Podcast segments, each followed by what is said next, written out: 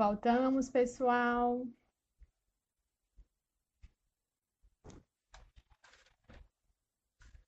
Voltamos, pessoal. Olá. Deixa eu chamar aqui o Rubinho.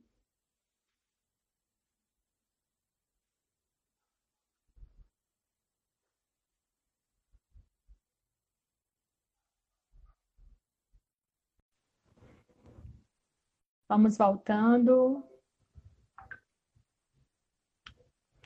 Pessoal, vamos chamando aí, aí chegou. Pessoal, vamos chamando. Estamos voltando aqui, a live está muito boa. O tema é o que a igreja pensa sobre o aborto. Então, pessoal, vai chamando aí todo mundo, mandando um aviãozinho, compartilhando essa live. Essa live está sendo feita com muito carinho, com muita atenção. O Rubinho está dando um show aqui de informações. Estamos aprendendo muito aqui. Vamos continuar, certo? Muito bem, agora, Rubinho, vamos falar um pouquinho sobre o movimento Provida, né? O que é ser Provida, como foi que surgiu? Fala um pouco sobre isso. Pronto, o movimento Provida, ele é a resposta natural, né? É aquilo que acontece hoje nas tentativas de, de liberação, né? Dessa prática demoníaca que é o aborto. Então, a resposta é uma resposta é, é, um, é um movimento de leigos, né? O movimento Provida é um movimento de leigos, é o laicado se movimentando contra essa prática maligna que é o aborto. É, aqui no Brasil, o movimento Provida, ele é, assim, ele é teoricamente um pouco recente, mas é um movimento muito bem articulado, graças a Deus, né? Muitos leigos, inclusive anônimos, né? Eu não vou nem citar aqui para poder não, não tirar do anonimato, né? Mas tem Fica à vontade. Mas tem, mas tem leigos anônimos que trabalham por trás do movimento Provida, em contato com os, com os deputados, com os vereadores, com os prefeitos, com os legisladores de forma geral, com os políticos, né? sempre na tentativa de, é, é, de cuidar, né? de evitar é, aquilo que a gente chama de leis cavalo de Troia, que são leis, muitas vezes, que não tem nada a ver mas que colocam lá os direitos reprodutivos da mulher. Isso aí é a tentativa de aprovar o aborto. Então, eles ficam como sentinelas, Graça. É muito interessante. É um grupo muito coeso, que está espalhado pelo Brasil inteiro, mas que ficam como sentinelas, vigiando projetos de lei que aparecem. Então, o projeto de lei aparece, uhum. eles vão, escrutinam lei todo, de cabeça para baixo, de um lado para o outro, de frente para trás, de trás para frente. Opa, encontramos aqui uma uma brecha para a aprovação do aborto. Então é um projeto de lei cavalo de Troia. E aí eles se mobilizam, a gente, é, espalha pelo Brasil a informação, né? aí vai o pessoal ligar para os deputados, ligar para os senadores. Graças a Deus a gente tem aqui, inclusive no Ceará, um senador muito provida, que é o Eduardo Girão, né? que Sim. no Ceará está desde o começo do movimento Provida. Inclusive aqui, pertinho da minha casa, aqui no bairro de Fátima, havia uma clínica de aborto que uma organização, uma estrutura é, de investigação, o Eduardo Girão, na época, o Eduardo Girão, o Fernando Lobo, é, e outros, é, não dá para citar todo mundo, mas policiais, é, tem um até um irmão de comunidade, também. um irmão de comunidade. Pinheiro, né? É, mas essa história que eu estou contando é de antes. O Jorge ainda não estava nessa Sim. época, não. Mas é, tem um irmão de comunidade nosso, que é promotor de justiça, que participou, é, um deputado que hoje é, que é, que é o delegado Cavalcante, né, que era delegado da polícia, é, o pessoal do movimento Provida aqui, que era o Brasil Sem Aborto, o Movida, que era o movimento Provida do Ceará, se organizaram e fecharam uma clínica de aborto, fizeram um trabalho de investigação brilhante, foram com microcâmera, a policial grávida disfarçada de uma pessoa que queria abortar, filmaram todas as dependências do lugar, depois bateu a Polícia Federal, prendeu todo mundo, encontraram uma fossa cheia, repleta de fetos abortados, um negócio Nossa terrível. Senhora. É uma casa aqui no bairro de Fátima, né, que depois é, passou a se tornar, foi, passou a ser um, um, um ponto ali do Movimento Pro Vida, hoje não é mais, mas era um ponto de encontro do Movimento Pro Vida, é, como um símbolo né, do, do combate ao aborto. Mas aí a gente começou a se organizar. Em 2011 a gente fez aqui em Fortaleza a Caminhada pela Vida. A gente foi um negócio que surgiu espontaneamente. A gente criou no projeto de juventude é, um movimento chamado Jovens pela Vida. O que a gente fazia basicamente era o seguinte: depois da missa do sábado, a gente se reunia para rezar o texto pelos bebês, para que não fossem é, abortados, pelos governantes, pelos legisladores, para que não aprovassem o aborto. A nossa iniciativa era muito singela. A gente, pensava, né? a gente não pensava em outra coisa. A gente acabava a missa do sábado à noite, a gente ia lá para a capela, ficava um pouquinho em adoração, rezava o texto ali na grutinha de Nossa Senhora. Isso era o movimento Jovens pela Vida. Aí, Perfeito. espontaneamente surgiu a ideia, não sei nem quem foi que teve a ideia originalmente, mas vamos fazer uma caminhada no dia de Santa Giana Beretta Mola, né, que é um ícone do movimento Provida, né, que foi uma médica que morreu, mártir da maternidade, morreu para não abortar. Né? Então, é, a gente escolheu o dia de Santa Beretta Mola e organizou ali uma caminhada pela vida. A caminhada pela vida aqui em Fortaleza. Fala, a gente falou com o Padre Antônio, é, o pai da Marília tem um Fusca, e aí a gente colocou em cima do Fusca uma caixa de som, e aí a gente foi andando pela beira-mar, e o Padre Antônio lá falando no microfone. Foi muita gente, juntou muita gente nessa caminhada, e a partir daí a gente conheceu o pessoal que já era mais organizado do movimento Pro Vida, que era o pessoal do Brasil Sem Aborto, da doutora Lenise Garcia, o pessoal do Movida, que era o Eduardo Girão, o Fernando Lobo, e aí a partir daí a gente se juntou. Então foi um pessoal muito bom, a gente trabalhou muito tempo junto, organizando a Marcha pela Vida. Então era o Marcel, que é do, que é do Fortaleza, que é da Delanteiro, a Camila, que apareceu aqui hoje no começo, eu, a Marília, a Carlos, Rafael, o Petros, a Tiara. Era um movimento muito bom, o Eduardo, o Fernando. E aí a gente organizou as marchas pela vida, começou a crescer, aí veio gente de fora ajudando. Então, um movimento muito forte por um tempo. Né? Infelizmente, o movimento, como movimento, deu uma miada, né? porque, de certa forma, o aborto saiu um pouco do, do, do centro, né? do debate, e aí o movimento foi dando aquela miada. Mas, graças a Deus, continua acontecendo. A Marcha pela Vida todo ano acontece a gente conseguiu aprovar, aí com Jorge Pinheiro, né, o vereador Jorge Pinheiro, a gente conseguiu aprovar é a Semana da Vida aqui em Fortaleza, que é em novembro. A Semana da Vida. Semana da Vida, né? Com, Semana com, da Vida em novembro, gente. Fica a é, dica. É, com com é, discussões nos colégios, com a, a, própria. combinando com a Marcha pela Vida, mas organização de debates, de discussões, né? De movimentação nos locais, nos locais públicos a respeito daquilo que é a, defesa da vida, do movimento pro vida. Então, houve muitas vitórias. Claro que eles estão sempre ali, né? Eles não desistem. Então, a todo momento, é, o demônio se levanta para tentar aprovar esse assassinato de inocentes. E a gente precisa estar vigilante o tempo todo também para o combater. Né? Então, o movimento está lá, é, a, as batalhas acontecem dia a dia né, os, as sentinelas do movimento Pro Vida estão sempre atentas, procurando os projetos de lei, entrando em contato com os parlamentares, orientando, faça um projeto assim, organize uma emenda assim. E graças a Deus a gente tem no Brasil conseguido, de alguma forma, conter o avanço dessa Sim. cultura de morte. Né? Mas é preciso que nós, como leigos, nos engajemos cada vez mais nesse combate à cultura de morte. Cada vez e mais é que se engajar no combate à cultura de morte. Como é que a gente se engaja? Você pode é. mandar mensagem para os senadores, para os deputados, sempre o Movimento Pro Vida, ele espalha as informações. Então, é, tem um projeto de lei que está acontecendo que estão querendo aprovar o aborto em tal situação. Aí aparecem os e-mails dos senadores, dos deputados envolvidos. Eu me lembro que na época do, da antirreforma do, do, do Código Penal, e aí tinham dois senadores que estavam bem ali, né, que eram os principais, que eram, não, na, verdade não eram senadores, eram deputados, né, que eram o Eunício Oliveira e o Magno Malta. Um era o presidente o outro era relator.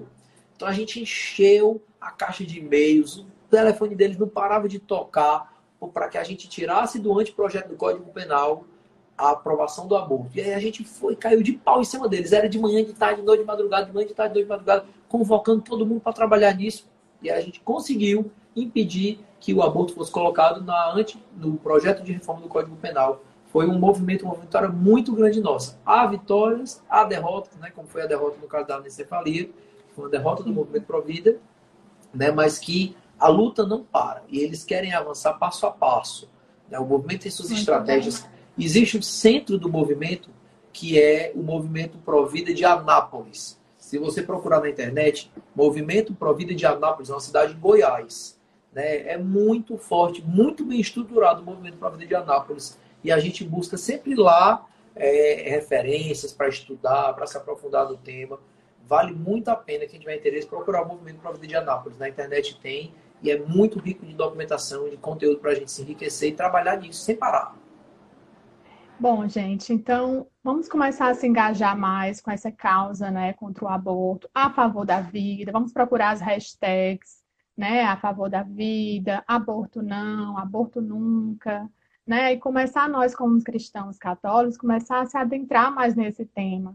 É um tema necessário para ser falado porque é vida, né? E como o Rubinho falou, em qualquer circunstância, não importa a circunstância, desde um feto uma pequena célula até nove, até nove meses, a vida e não pode ser interrompida. E não é interrupção de gravidez, né? É assassinato.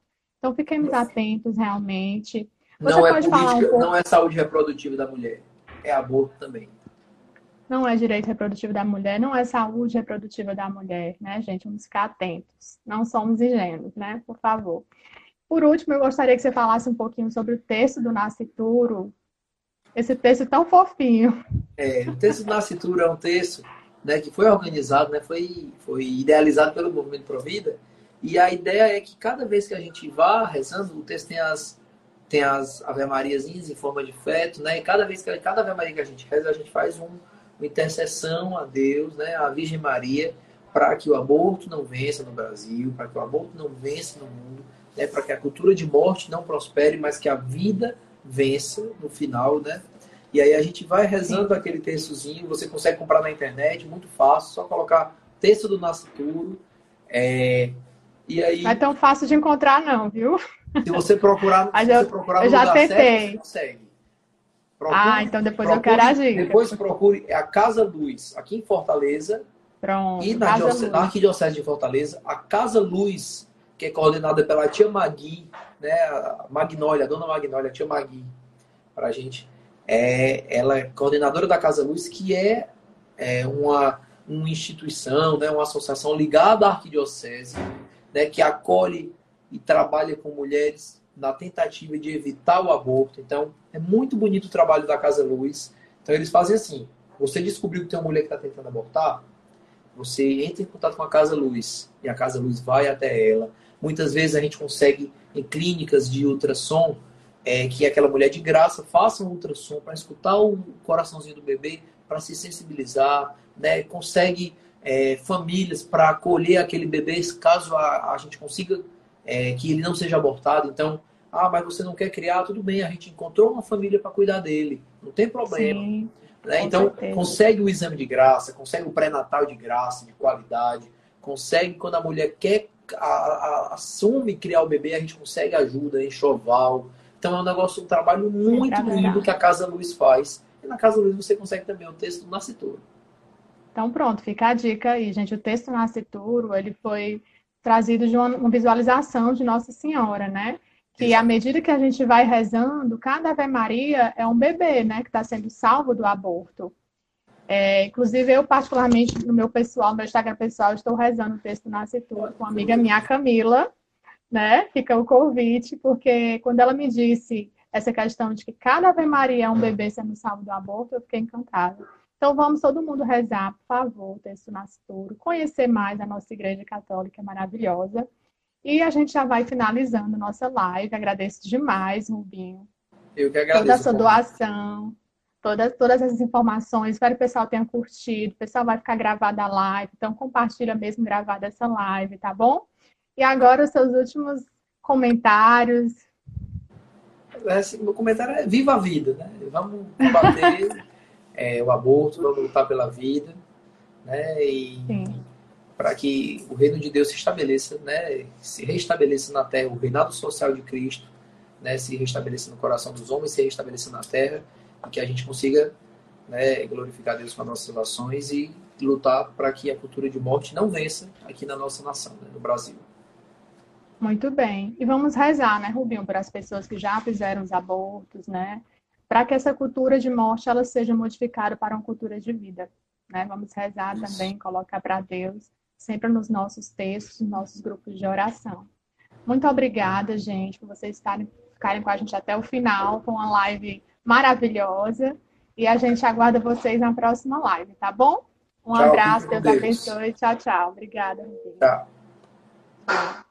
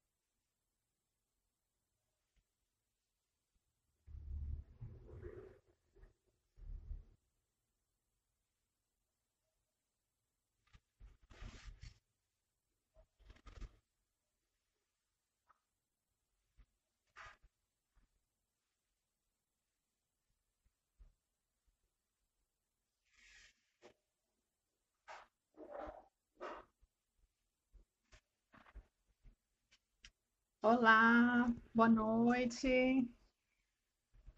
Vamos entrando. Seja bem-vindo, João Marcos. Já vai chamando gente aí, mandando aviãozinho.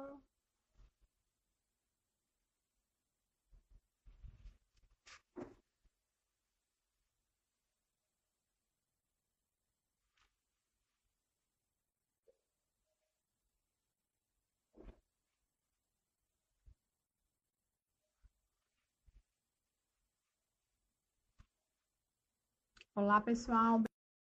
Bem-vindos.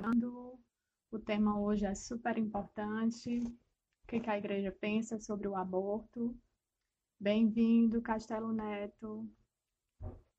Estamos aqui no projeto Mundo Novo e hoje vamos falar de um tema super interessante. Bem-vinda, Lia. Já vai chamando, gente, o pessoal, manda um aviãozinho aí chama todo mundo que você conhece do seu grupo de oração, é, de outros grupos, enfim, chama todo mundo que se interessa por essa, por essa temática, né? Temática sobre o que, que a igreja pensa sobre o aborto. Aproveita que hoje vai ser maravilhoso, né? Hoje teremos uma live com um estudioso da igreja, nosso irmão de comunidade Aliança, Rubens Emanuel Rebouças, né? Um grande estudioso da igreja, estudioso dessa área de aborto. Então, hoje vai ser uma live muito abençoada e bem produtiva, certo? Bem-vindo, Rafael. Rubens já chegou. Maravilha. Só solicitar a autorização. Ah, não, tá aqui.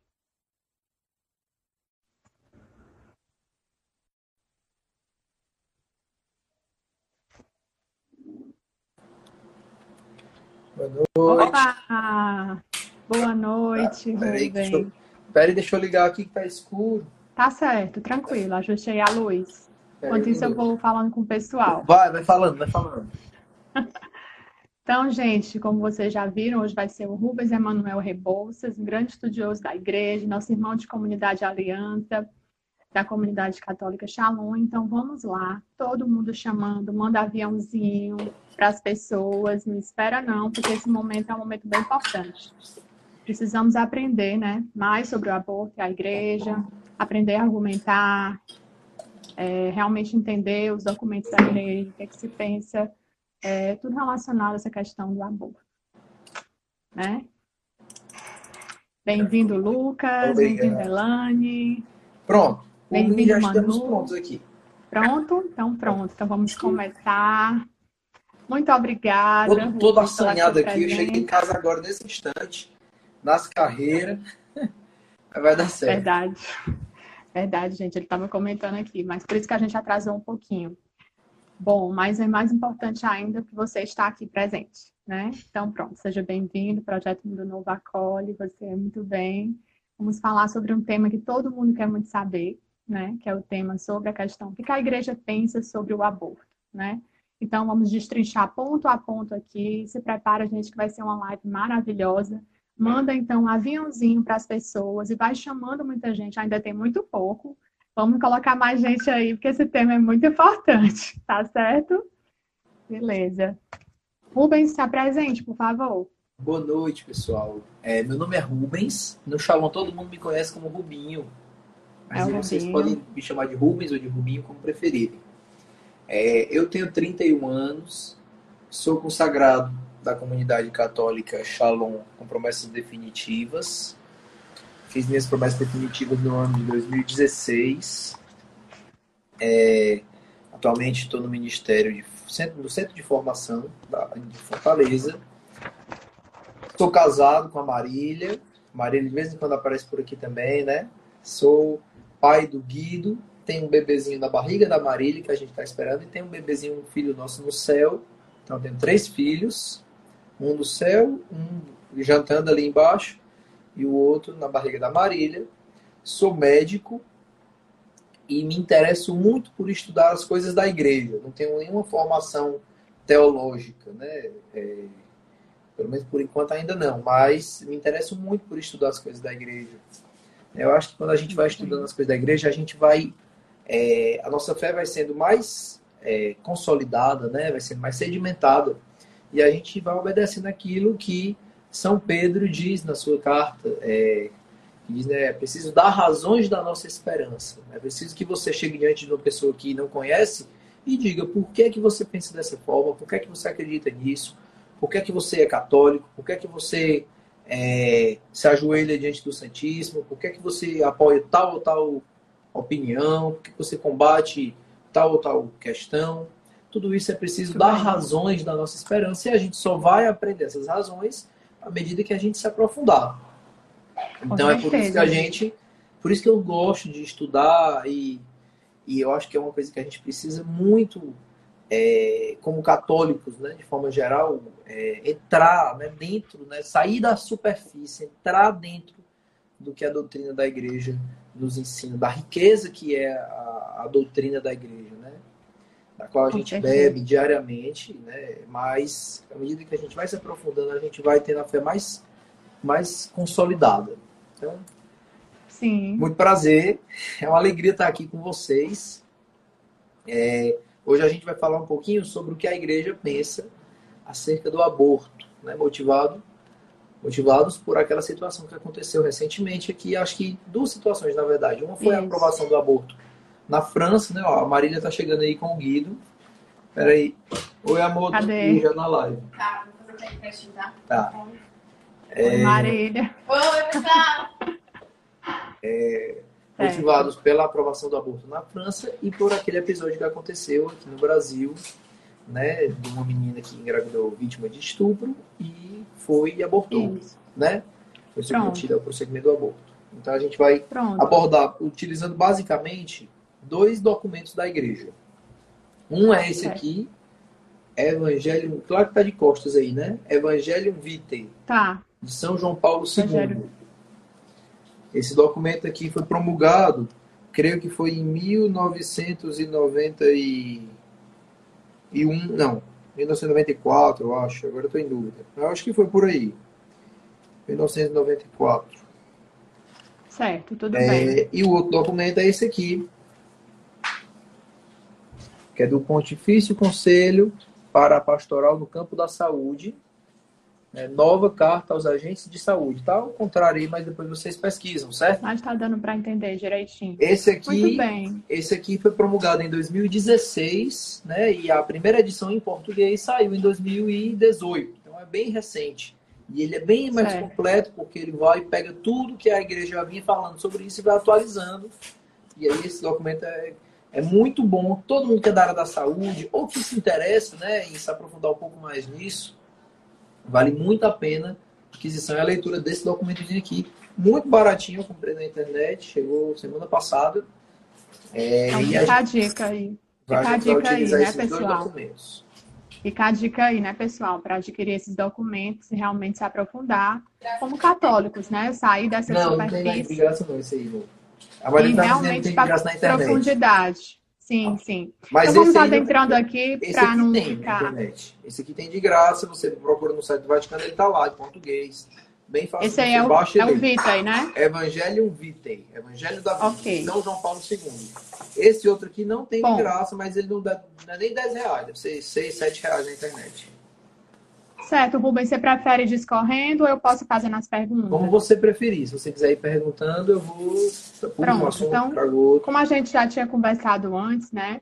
Gente, a gente preparou aqui uma live bem legal para vocês, para destrinchar ponto a ponto o que é o aborto, Oh. né? Para pessoas. Opa, Travou um Travou. pouquinho aqui, mas vai. Travou. rezemos. Então, é, a gente preparou aqui uma live bem interessante para vocês, destrinchando ponto a ponto o aborto, desde as pessoas que são leigas totais, não sabem o que é que é o aborto, até as pessoas já são bem aprofundadas, tá?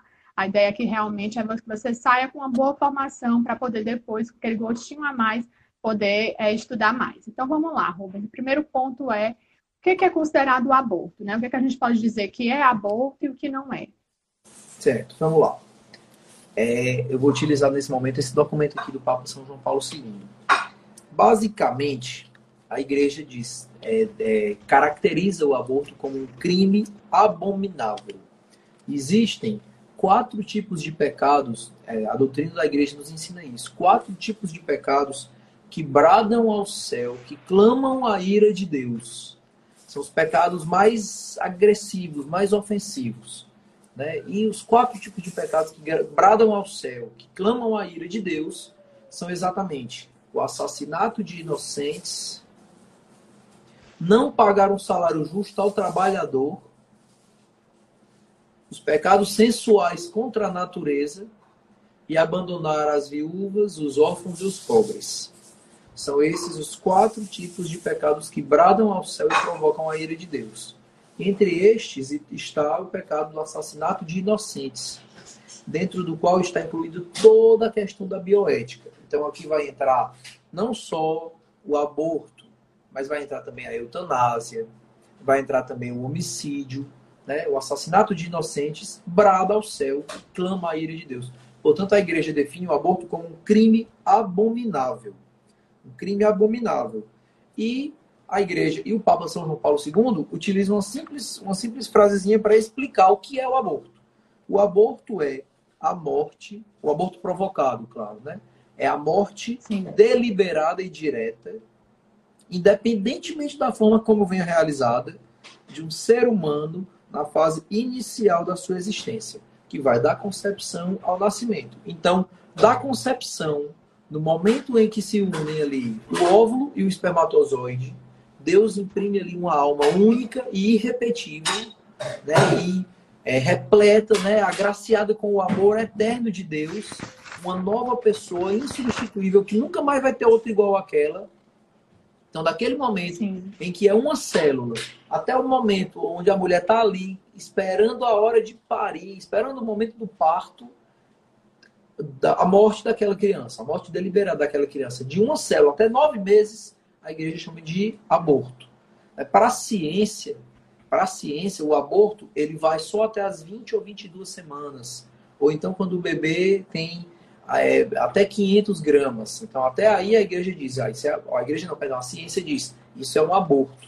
Depois das 20, 22 semanas já não é mais aborto, já é morte neonatal. Né? Ou, por quê? Assassinato. Exato. Não, é, é o termo técnico que se Sim. utiliza. Por exemplo, chega uma mulher no hospital com 14 semanas, né, que perdeu o bebê espontaneamente, a gente diz, teve um aborto. Mas se chegar uma mulher com 23 semanas, como foi a idade gestacional daquela menina, ninguém mais diz que teve um aborto. Diz, ó, tem uma morte neonatal. Já é considerado, digamos, como se fosse um estágio superior. Né? Uma coisa mais. Por quê? Porque depois das 20, 22 semanas, a vitalidade do bebê já é maior, né? a possibilidade, a viabilidade dele é, é, no, no, no extrauterino já é maior. Então a, a ciência entende como aborto até 20, 22 semanas. A partir daí já chama de morte neonatal, morte do bebezinho. A igreja, a, a ciência entende dessa forma. Para a igreja, de uma célula até nove meses, a gente chama de aborto. Né? A gente começa abordando essa questão pelo seguinte, pelo seguinte prisma. É Graciela, né? Eu esqueci teu nome. Graziele. Graziele. Pode chamar de, pode chamar de Grazi também, Grazi. não tem problema não. Bom, Grazi é mais fácil para eu não esquecer. Grazi, é, a gente começa abordando essa questão do aborto pelo seguinte prisma, certo? Hoje, dificilmente você escuta é, na grande mídia ou nos projetos legislativos que visam a aprovação da, do aborto, né, a descriminalização do aborto, você dificilmente utiliza o termo aborto. Você vê mais interrupção da gravidez, resolução Sim. da gravidez, antecipação do parto. Sempre se utiliza um termo, é, uma forma de eufemismo, né, de diminuir a gravidade daquilo. Você tira o nome verdadeiro e chama de um outro nome mais sutil, para que dessa forma aquilo vá entrando nas consciências das pessoas. Não, calma, aborto é um nome muito forte. Então vamos chamar de, de interrupção da gravidez. Vamos autorizar a Uhum. interrupção da gravidez em caso de tal, tal, tal situação. né? Então ninguém diz mais, vamos fazer, autorizar o aborto. Né? Você pode procurar aí Sim. Plano Nacional de Direitos Humanos do governo Lula, do governo Dilma, você tinha lá o programa de interrupção da gravidez. Ninguém fala da autorização E isso acaba, esse tipo de termo, né, Rubinho, acaba entrando na cabeça das pessoas e vai Isso. conquistando a cabeça, né, das mulheres e começando a elas, a elas a realmente adotarem esse tipo de termo. E, Exatamente. Rubinho, Só, da só onde foi? Só mais Sim, um comentário antes disso. E o que o Papa Sim. São João Paulo II fala sobre isso é o seguinte: primeira coisa que nós devemos fazer é chamar as coisas pelo nome. Chama... Ah, e olha outro nome aqui que a Camila está lembrando. Um beijo, Camila. Camila, desde o começo da luta pro vida aqui no Ceará, a gente junto fazendo a caminhada pela vida. Camila estava lá também. Camila, que Camila me tá- ajudou, me Camila- ajudou nessa, nessa entrevista com você, viu? Ah, nos foi? pontos. Camila é É, minha bola. amiga. Camila, no, no filme, no filme Blood Money, que é um filme que fala sobre o aborto, né? Que é dinheiro de sangue. A Camila é a, a, a, foto, a fotógrafa, a modelo lá da capa É a atriz. do DVD. É verdade. atriz não, ela é a capa do, do DVD. Você procurar É, a internet, capa do Blood DVD. Money, ela é a capa dela lá, toda encolhidinha, a Camila. É, Bons tempos, a né? gente, desde 2011, é, juntos com o movimento Provida. Então vamos lá. Primeira, ela deu outro exemplo aí que se chama, né? Direitos reprodutivos da mulher. Ah, vamos lutar pelos direitos reprodutivos da mulher. Isso é aborto que eles estão falando. Né? É. Então, a- o João, Papa São João Paulo II diz: vamos chamar as coisas pelo nome. Não vamos encontrar eufemismos para tratar desse tema, que é um tema grave. E aí ele traz uma passagem bíblica que é muito forte. Ele diz o seguinte, viu, Grazi? Ai Sim, dos que ao mal chamam bem e ao bem mal, que tem as trevas por luz e a luz por trevas. Aqueles que tentam confundir, né, dizer que ah, porque o que é, como assim, direitos reprodutivos da mulher é uma coisa excelente, né? Mais direitos, né? Quem não quer mais direitos, né? Mas uhum, isso é um eufemismo para falar do direito de matar. Basicamente é com isso. certeza. Então, chamam ao mal bem, né? chamam aquilo que é trevas de luz. O Papa São João Paulo II utiliza essa palavra forte para deixar bem claro. Vamos chamar as coisas pelo nome. É um assassinato, é um, crime cruento, um assassinato de um inocente. Ponto final. Outras coisas não é. É isso. O aborto é isso. As coisas têm que ser verdadeiras, né, Rubinho? Exato. falar da verdade. Então, não ficar no É a eliminação de um ser humano. É um ser humano inocente. Aí ele começa dizendo o seguinte. Hum, É, primeiro, surge uma questão. Uma questão que se colocava na ciência. Né? Hoje em dia, talvez já esteja até ultrapassado falar disso. Mas veja como é interessante. A gente dizia, sei lá, 10 anos atrás, o seguinte: a discussão científica girava em torno de é vida ou não é vida? A gente dizia, será que é vida? Um, um- um embrião? Será que o embrião já é um ser humano? Ou será que se torna um ser humano a partir de quando se fecha o tubo neural com 12 semanas? Isso aí era justificativa para a aprovação do aborto até as 12 semanas, né? Que teve um tempo e estava muito em voga isso. Aí se dizia, ah, mas antes das 12 semanas não é vida ainda. Porque não é, não Sim. tem o tubo neural fechado, então não é vida, até 8 semanas, ou então até 12. Então, existia essa discussão, é vida ou não é vida? E aí a igreja diz, claro, que se é um ser humano hoje, se eu sou um ser humano, eu sou um ser humano desde quando houve ali a fecundação do óvulo da minha mãe com o espermatozoide do meu pai. Eu não me tornei um ser humano. Porque se eu não tivesse sido um ser humano desde o começo, eu depois eu não viria a, se, a me tornar um ser humano. É, aquilo Sim. que é o embrião não viria a mudar de, de, de característica, né? Antes era uma coisa, depois se tornou outra coisa, não é. Sempre foi um ser humano. Era um ser humano de uma célula, mas era um ser humano. Uhum. Um ser humano amado por Deus, um ser humano cujos direitos devem ser protegidos, um ser humano é insubstituível, que nunca mais vai ter outro igual aquele ali. Então, começa por aí. Antes, a gente tinha essa discussão, se é vida ou não é vida. Certo? Mas, é. a essa discussão, a gente poderia responder da seguinte forma. Digamos, Grazi, que você tem uma arma na sua mão aí, certo? Aqui a arma na minha mão. E eu vou fechar os olhos e vou atirar. Ou, digamos que eu tenho 50% de chance de acertar uma pessoa e matá-la, bem aqui. Eu vou atirar? Uhum. Não. Vou atirar. Por quê? Porque pode ser que eu mate uma pessoa. Então, enquanto se discutia se é vida ou não, nem mesmo assim isso está autorizando a praticar o aborto. Porque a possibilidade de matar uma pessoa já me deve é, restringir totalmente a minha prática. Não, eu não vou fazer isso, porque pode ser que eu esteja matando uma pessoa. Mesmo que ainda a gente não tivesse certeza que é uma pessoa, mas pode ser que seja, então eu não vou matar. Não é assim? Independente da circunstância. Né? Exatamente. Né? É, primeiro essa questão moral. Depois a discussão evoluiu. Porque as pessoas pararam de ter essa consciência. Ó, a Tice está dizendo, é vida sim, porque já tem uma alma, exatamente. Eu estou colocando como é era a questão mesmo, moral que se colocava antes. Que era assim, é vida ou não é vida? Claro que é vida. Mas hoje em dia, infelizmente, essa discussão ela não encaixa mais. Esse argumento ele não encaixa mais. Por quê? Porque as pessoas, admitindo que é vida, mesmo assim querem que mate. Entendeu? Essa discussão ela foi é, entre aspas, superada, porque as pessoas disseram, beleza, é vida, mas e daí? Vou matar do mesmo jeito. Entendeu? Então não adianta. E aí a gente já vai. Sim. E aí a gente já vai adentrando mesmo num dos temas bem importantes, que é no caso desse, do estupro, né, dessa menina de 10 anos de Santa Catarina. Muitos, a gente viu muitos católicos defendendo, infelizmente. Então vamos tentar esclarecer aqui toda essa situação, né, Rubinho? O que, é que a igreja Não. pensa sobre o aborto, mesmo em casos de estupros e em outros casos. É. É, essa, essa virou uma questão, é, assim, acabou que essa questão ela desviou um pouco do foco. Porque quem defende, quem defendeu a, a prática do aborto naquela situação, é, se colocou da seguinte forma: Ah, mas vocês estão defendendo o estupro porque não querem o aborto? Não quer o aborto, mas estupro né? Então vamos deixar bem claro aqui a posição da igreja. A igreja é contra a pedofilia. A igreja sempre combateu a pedofilia. Sempre combateu. Está no catecismo. A igreja é, pune severamente aqueles que, católicos que praticam esse, esse, pecado gravíssimo, né? sejam eles do clero ou não. A igreja pune severamente com penas canônicas sérias. A igreja nunca aprovou a pedofilia. Mas se for para a gente falar quem aprova a pedofilia, eu falo rapidinho. Os muçulmanos se casam tranquilamente, um adulto com uma criança de 8, 9 anos de idade. Certo? Então, para simplificar a discussão, eu uso esse argumento aqui. Mas veja bem, a igreja nunca aprovou a pedofilia. Primeiro ponto. Segundo ponto, uhum. a igreja nunca aprovou o estupro.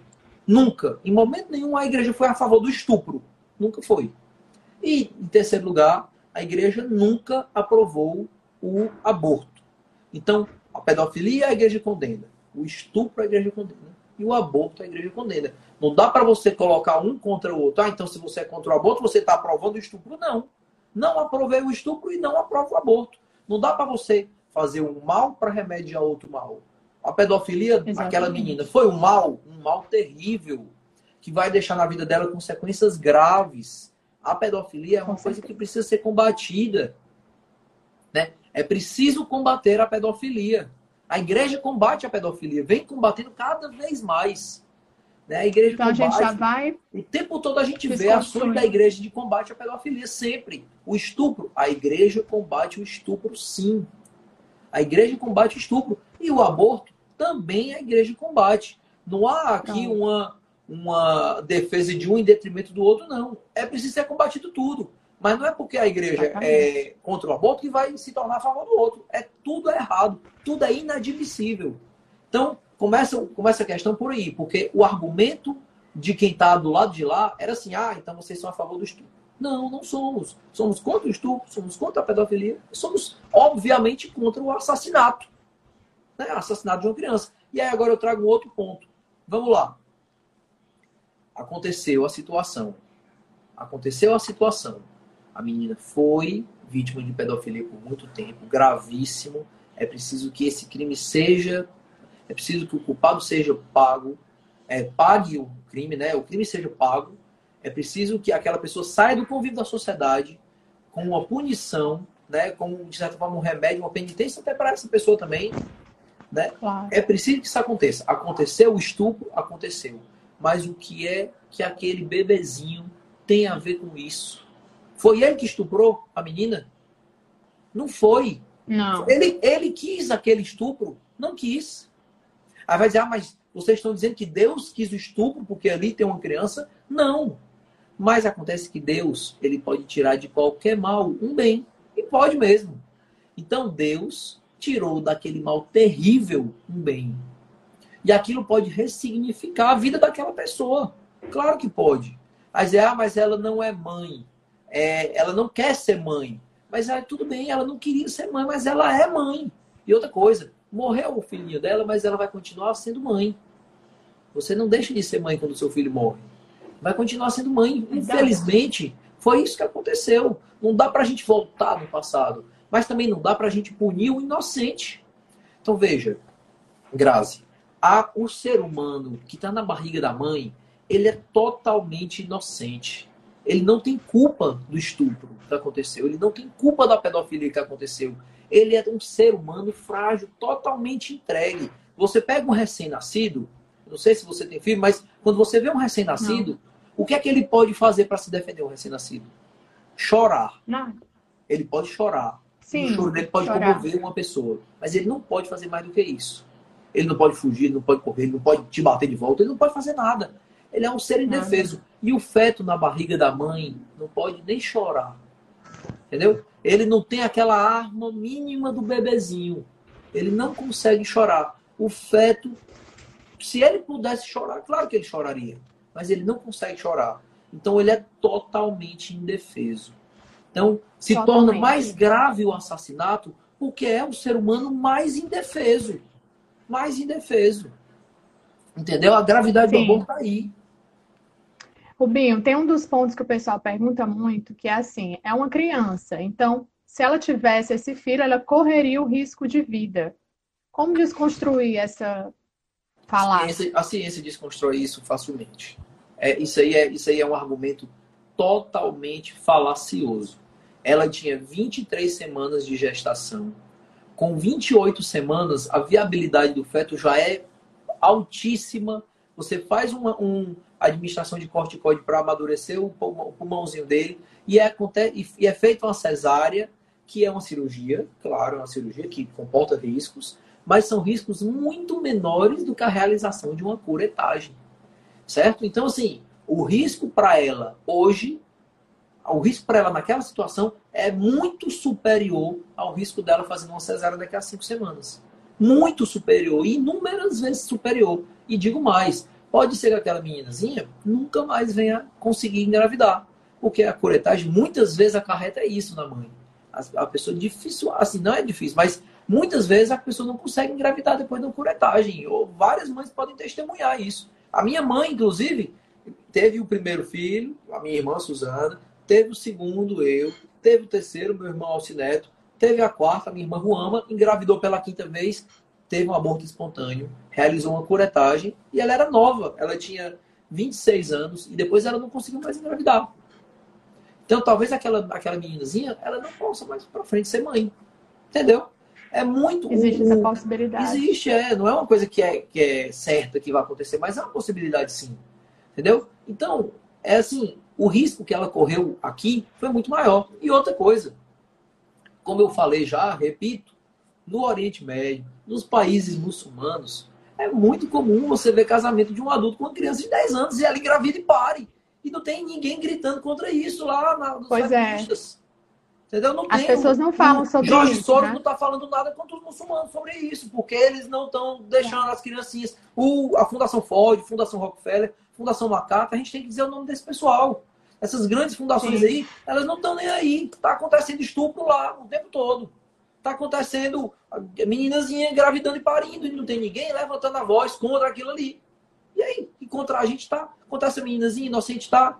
Entendeu? Acontece o seguinte, Grazi. Eles pegam uma causa, uma, uma, uma situação social, que não tem, claro que a situação não foi provocada, talvez, né, por eles.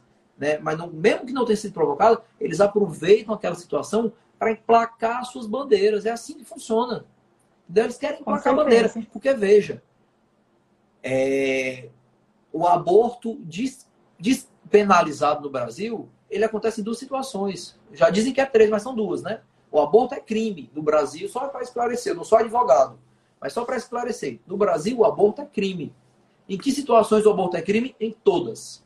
Em quais situações ele não é penalizado? Ele não, a pessoa que aborta não sofre pena.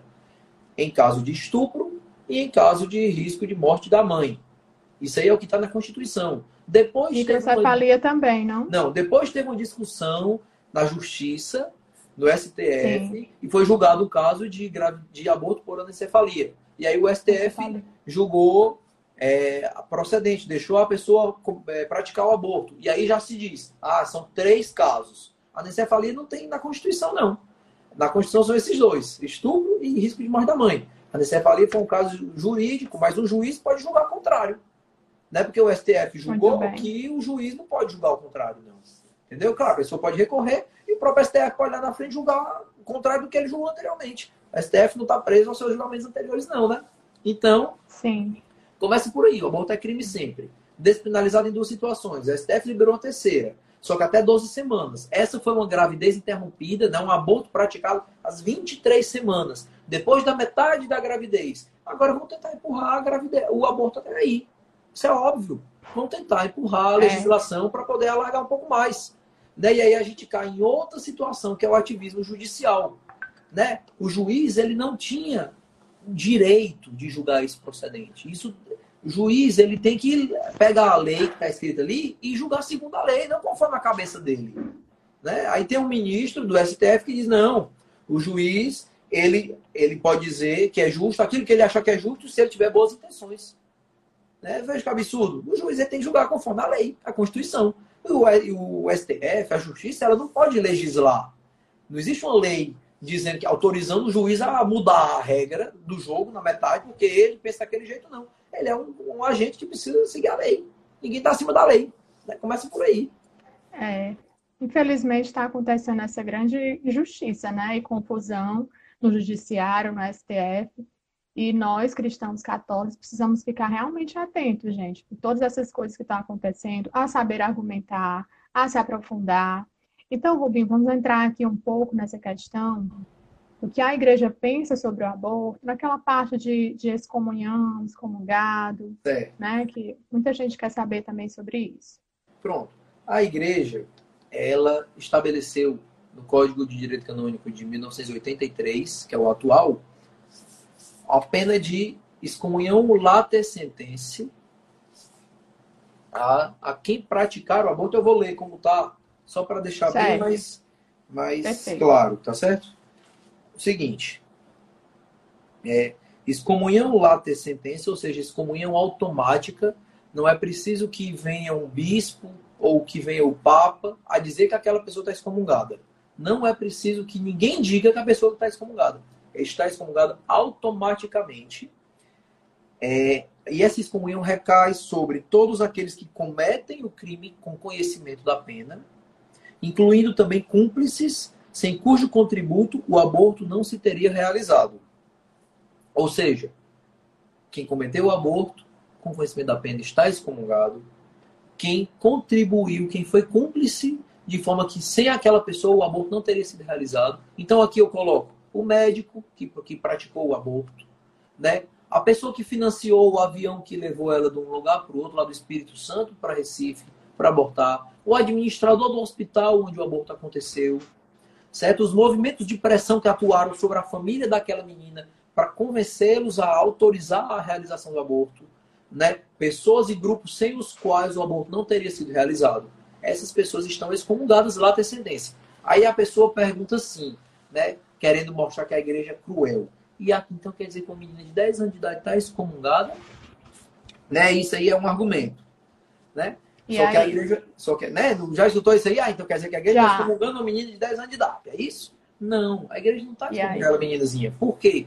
Porque, primeiro, a menina passou por um sofrimento psicológico dos 6 anos de idade, outro foi dos 7, até então, Sim. sofrendo com estupros. Então, a consciência dela não é uma consciência bem formada.